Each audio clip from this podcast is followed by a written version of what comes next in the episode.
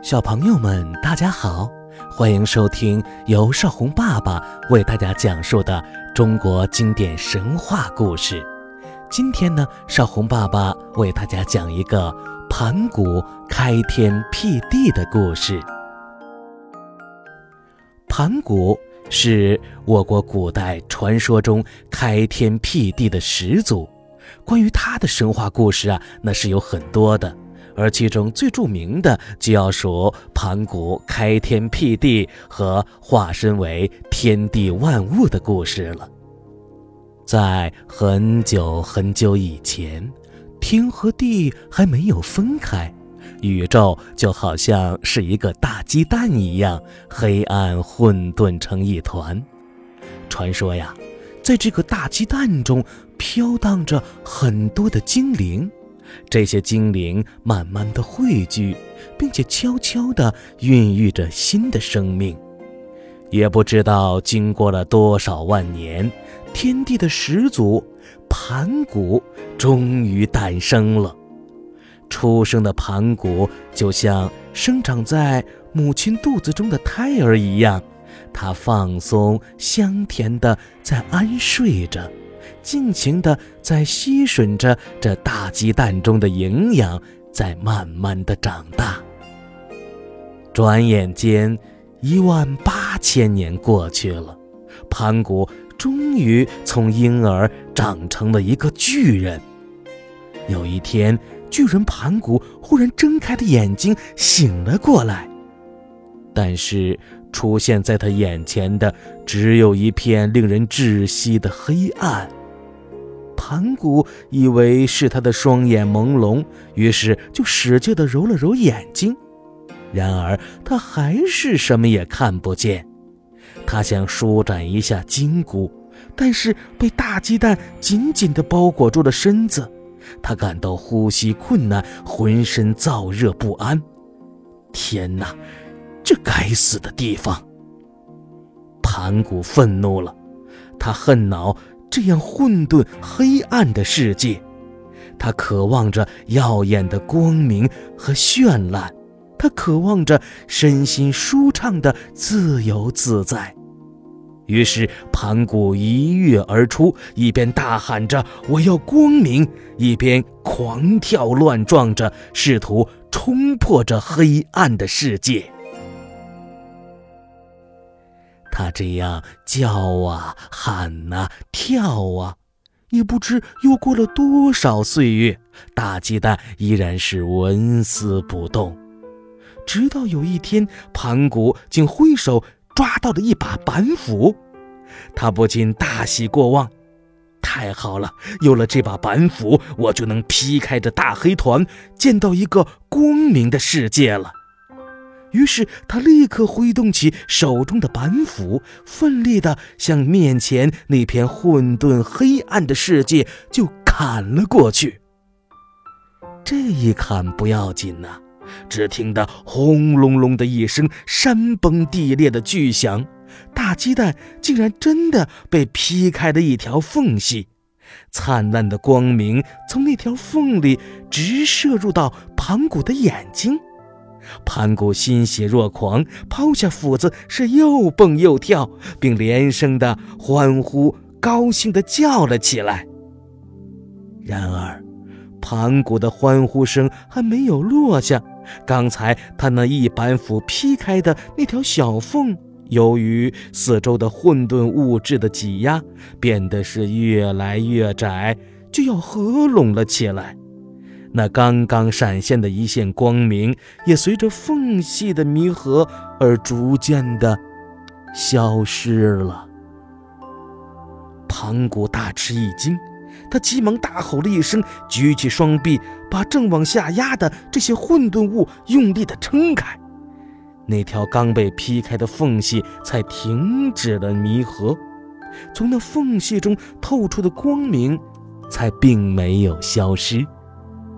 盘古就这样高举着双臂，虽然感受到了混沌物的巨大压力，但是为了那好不容易赢得的一线璀璨的光明，他在孤独寂寞中苦苦地支撑着，绝不放弃。长年累月伸展着身体，举托着重物，使得盘古浑身的骨骼像竹笋拔节一样，嘎嘣嘣的日夜作响，并且一天一天的继续在生长着。浑身的肌肉也随着骨骼的生长，一天天的强壮了起来。于是，平均每天盘古的身躯都要长高一丈。每当他的身体长高一丈，他用身体撑开的缝隙也就加宽了一丈。这样过了十万八千年，盘古已经长到了十万八千丈，而那条小缝隙也已经上下相距十万八千丈了。但是盘古仍不罢休，他继续高举着手臂。不知又过了多少年，他终于不能再长高了，而那条缝隙也不能再加宽了。至此，盘古见缝隙上下已经相距遥远，不会再合拢起来，才安心地放下手臂，上上下下仔细打量着他创造的这个新世界。盘古向上一看。只见先前那团混沌黑暗已经变成了湛蓝透明的天空，再向下一看，那团混沌黑暗早已变成了厚重坚实的大地。盘古眼见光明万里，黑暗隐去，狂喜不已，他禁不住哈哈哈的放声大笑，为自己创造的光明的新世界喝彩。欢呼了起来。盘古因为自己开天辟地的壮举，一时间欣喜的是大笑不止。可是不料他独撑天地那么多年，早就已经疲惫不堪了，而这一笑啊，更是精疲力尽，一口气缓不过来，轰的一声就栽倒在了地上，从此就再也没有。站起来，就这样，盘古死去了，带着他开天辟地的丰功伟绩。但是他又没有死去，他倒下的身躯突然间迸射出万道金光，身体的每一个部位随之急剧的变动了起来。他的左眼飞上了东天，变成了一轮光芒万丈的太阳。照耀着朗朗的乾坤，他的右眼飞上了西天，变成了一轮温柔皎洁的月亮，与悬挂在东方的太阳遥遥相望。盘古的汗珠迸飞到天际，变成了缀满满天的闪亮的星斗。盘古的气息变成了和煦的春风，蒸腾的云雾。盘古的声音变成了瞬息万变的闪电，震耳欲聋的惊雷；盘古的唾液变成了滋润万物的雨露和甘霖；盘古的手足和身躯变成了东西南北四极以及雄伟的三山五岳；盘古的血液被四处流淌着，变成了奔腾不息的江河。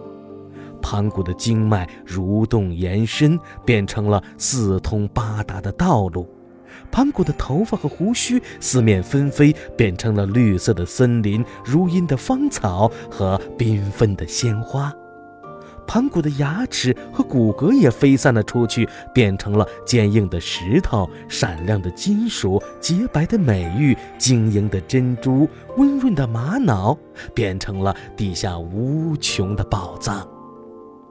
就这样，盘古不仅开辟了天地，而且化身为天地万物，创造出了我们生活的美丽新世界。因而，盘古一直活在我们每一个中国人的心里。人们以各种各样的方式去缅怀盘古，纪念盘古。我们全国盘古山就有两座。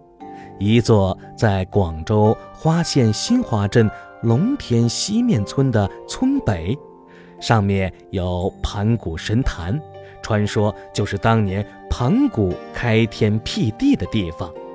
而另一处呢，在河南桐柏县北山顶上有一个盘古庙，每逢三月三，周围的人们都要到庙里去祭奠天地的始祖盘古。